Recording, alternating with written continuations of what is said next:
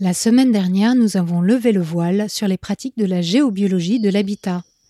Je vous avais annoncé une émission en deux volets, mais vu la richesse et la complexité du sujet, vous en aurez finalement droit à trois. Si vous n'avez pas encore écouté le premier, arrêtez tout et courez-y.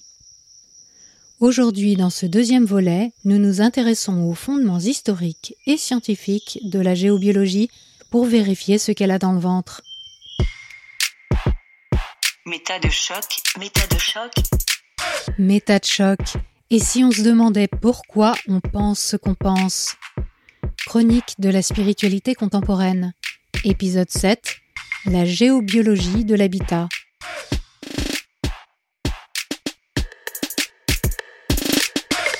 Comme je l'ai dit précédemment, la radiesthésie appliquée à l'habitat ne date que du début du XXe siècle mais elle se revendique de diverses pratiques et croyances qui remonteraient à des temps anciens. Elle invoque en premier lieu la civilisation européenne du néolithique. Ces mégalithes seraient implantés suivant les lignes de lait, des courants telluriques positifs. Cette connaissance maîtrisée par les hommes préhistoriques aurait disparu du fait de la répression romaine pour ne ressurgir qu'en 1921. Plus largement, la géobiologie argue que l'Égypte ancienne, les Celtes, les Chinois, les Hindous, les Arabes et même les Mayas ou les Amérindiens maîtrisaient toutes ces techniques d'harmonisation de l'habitat. Si d'un point de vue historique on ne trouve pas de preuves pour étayer de telles affirmations, on peut cependant noter que tous les géobiologues invoquent une source plus tardive, mais bien tangible celle-ci, le traité des airs, des eaux et des lieux d'Hippocrate au IVe siècle avant notre ère. Il y est écrit que la santé des hommes dépend, entre autres choses, de son lieu de vie, influencé par les vents, l'orientation, l'eau et les astres. De sorte que tous les médecins devraient commencer par une observation minutieuse du lieu de vie de leurs patients. Ces écrits prennent un sens d'autant plus fort aujourd'hui que la qualité de l'eau, de l'air et des aliments est au centre de nos préoccupations de santé. La deuxième grande référence historique est à trouver dans le traité de Vitruve, au premier siècle avant notre ère, et elle est très souvent citée. L'auteur y parle de sacrifier quelques moutons qui pèsent sur un lieu et de regarder l'état de leur foi avant de décider d'établir un habitat humain. Si l'on pourrait aujourd'hui interpréter ces conseils à la lumière de nos modes de pensée modernes et y voir la recherche d'une maladie, il s'agissait sans doute bien plus à l'époque de Vitruve d'un rite sacrificiel, voire divinatoire, que d'une autopsie d'animal. Rien à voir donc avec la recherche des facteurs géopathogènes promus par la géobiologie. De même, on trouve effectivement trace de l'usage de la baguette pendant l'Antiquité, mais il était lié à des pratiques divinatoires pour interroger les dieux, et non pour trouver des sources ou des métaux ou pour capter des forces telluriques. Une autre période très importante pour les géobiologues, c'est le Moyen Âge. Les architectures romanes et gothiques, par leur esthétique et leur usage de certains symboles, alimentent les interprétations alchimiques et l'idée d'un accord parfait du bâtiment avec les énergies du lieu. Les églises et châteaux de l'époque se trouvent souvent à la plomb d'une source souterraine auxquels on peut encore attribuer des vertus médicinales ou sacrées. Les carrés magiques, grilles constituées de chiffres ou de lettres, auraient quant à eux pour rôle de signaler les hauts lieux énergétiques. La couleur présumée de chacune de leurs cases, invisible à l'œil du commun mais accessible aux clairvoyants, aurait une action favorable sur le corps éthérique et les chakras.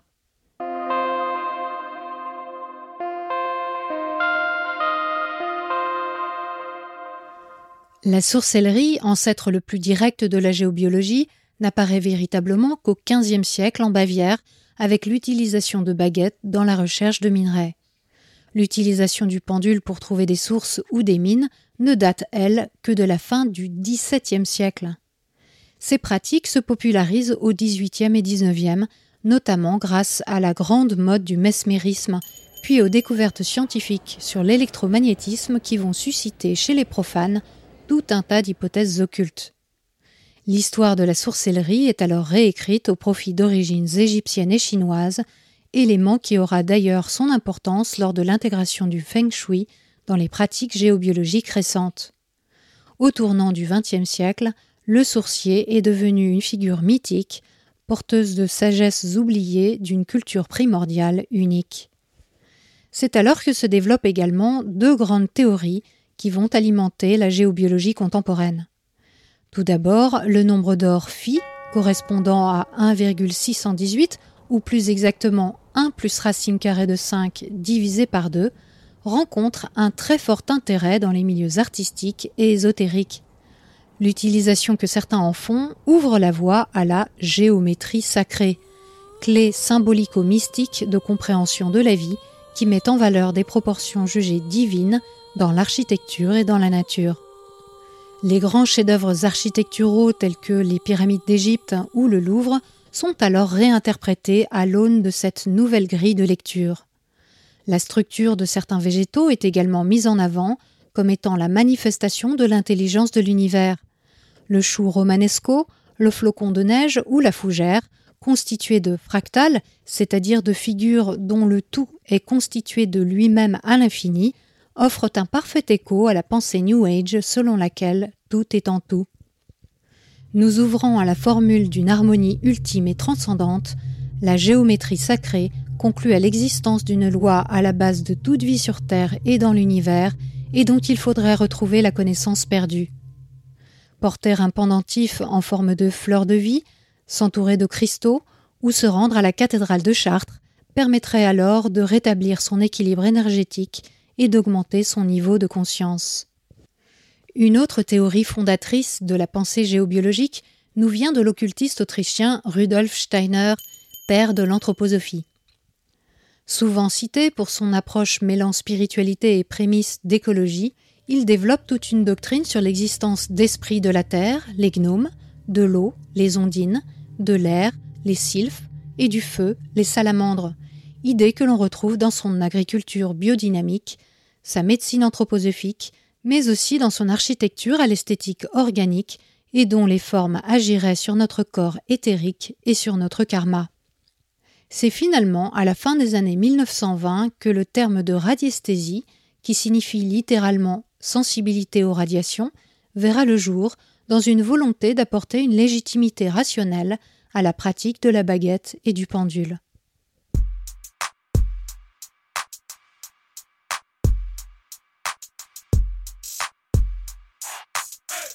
Si les tenants de la géobiologie dénoncent un trop-plein de cartésianisme allant à l'encontre du développement du ressenti de chacun et d'une reconnaissance publique de son efficacité, elle se targue dans le même temps d'être l'objet d'une redécouverte par la science. Et il est vrai que plusieurs chercheurs se sont essayés à expliquer les résultats quelquefois surprenants des sourciers. En 1808, le professeur de médecine français Antoine Clément Gerboin publie le livre Recherches expérimentales sur un nouveau mode d'action électrique. Il y classifie les réactions du pendule en fonction du matériau au-dessus duquel il est positionné, et en arrive à la conclusion que tout est lié à notre faculté organo-électrique. Les démentis ne tarderont pas, notamment suite aux recherches du chimiste français Eugène Chevreul, dont nous parlerons plus loin. Mais ils auront bien du mal à se faire entendre au-delà de la sphère scientifique, et le livre de Gerboin sera déterminant dans la popularisation du pendule. Après son apogée au XIXe siècle, la sorcellerie finit par s'essouffler au fil du XXe siècle avec l'arrivée de méthodes fiables pour détecter la présence d'eau et de minerais. Pour autant, Ernst Hartmann, inventeur du réseau tellurique qui porte son nom, persiste et signe. Il organise de nombreuses conférences et crée même en 1961 un centre de recherche pour la géobiologie. Son entreprise de diffusion sera cruciale dans le succès actuel de cette pratique. Malgré les prétentions affichées, son centre de recherche n'apporte cependant aucune preuve de l'existence de ce fameux réseau et de son impact sur la santé. Ces hypothèses ne reposent en fait que sur des perceptions et des interprétations personnelles. Mais un véritable pavé dans la mare sera lancé en 1962 avec la parution du livre de l'illustre professeur de physique Yves Rocard, le signal du sourcier. Selon lui, les mains des personnes sensibles seraient sujettes à un tremblement inconscient rendu visible par les baguettes ou le pendule et provoqué par une variation du champ magnétique terrestre lié à la présence d'eau souterraine. Ces affirmations seront largement relayées par la presse. Pourtant, là encore, la rigueur méthodologique n'est pas au rendez-vous et les travaux d'Yves Rocard servent aujourd'hui d'exemple pédagogique pour illustrer les erreurs expérimentales classiques à éviter quand on fait de la recherche. Cette histoire coûtera même à Yves Rocard son entrée à l'Académie des sciences. Les géobiologues, eux, continuent de se référer à son livre et arborent souvent des outils de mesure sophistiqués comme par exemple l'antenne de l'échelle, version moderne et graduée de la baguette de sourcier qui permettrait de mesurer l'énergie vitale émise par le minéral, le végétal, l'animal et l'être humain, mais aussi les remèdes, l'alimentation, les émotions et toute influence négative ou positive. Peuvent aussi être utilisés un géomagnétomètre qui restituera un graphique 3D de la composante verticale du champ magnétique terrestre, un compteur Gégère, la radioactivité étant réputée augmentée sur les nœuds de Hartmann, ou encore des appareils de mesure du CO2 dans l'air ou de détection des acariens. Ces équipements peuvent coûter plusieurs milliers d'euros chacun.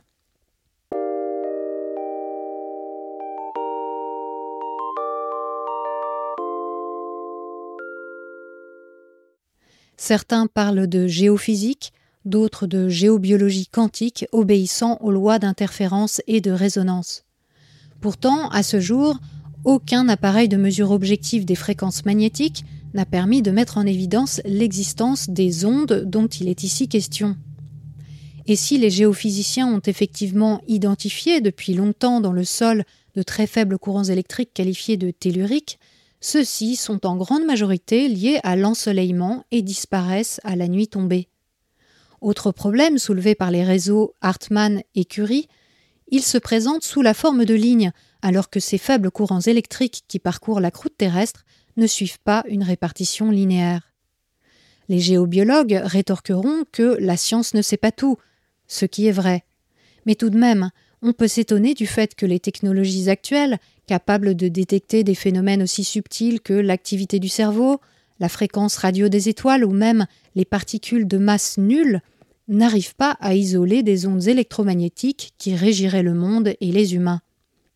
Et surtout, arguer que la science ne sait pas tout, c'est glisser dangereusement vers un sophisme nommé appel à l'ignorance, un faux raisonnement qui consiste à dire qu'une chose est vraie parce qu'elle n'a pas été démontrée fausse.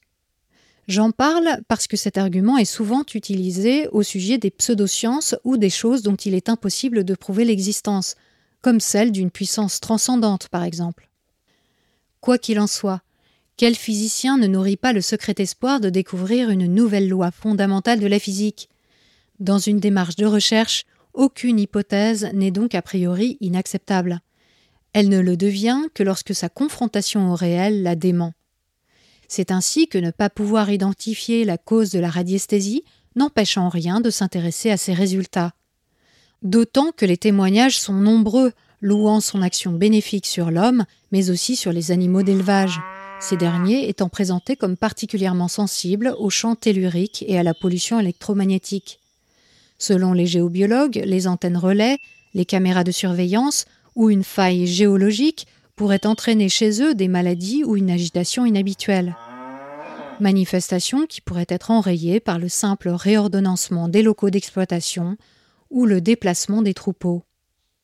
La question est donc ces annonces sont-elles liées à des biais d'évaluation, à un effet placebo auquel je précise que les animaux peuvent aussi être sujets, ou les géobiologues et autres radiesthésistes ont-ils réellement des capacités particulières? La réponse dans le troisième et dernier volet de cette émission.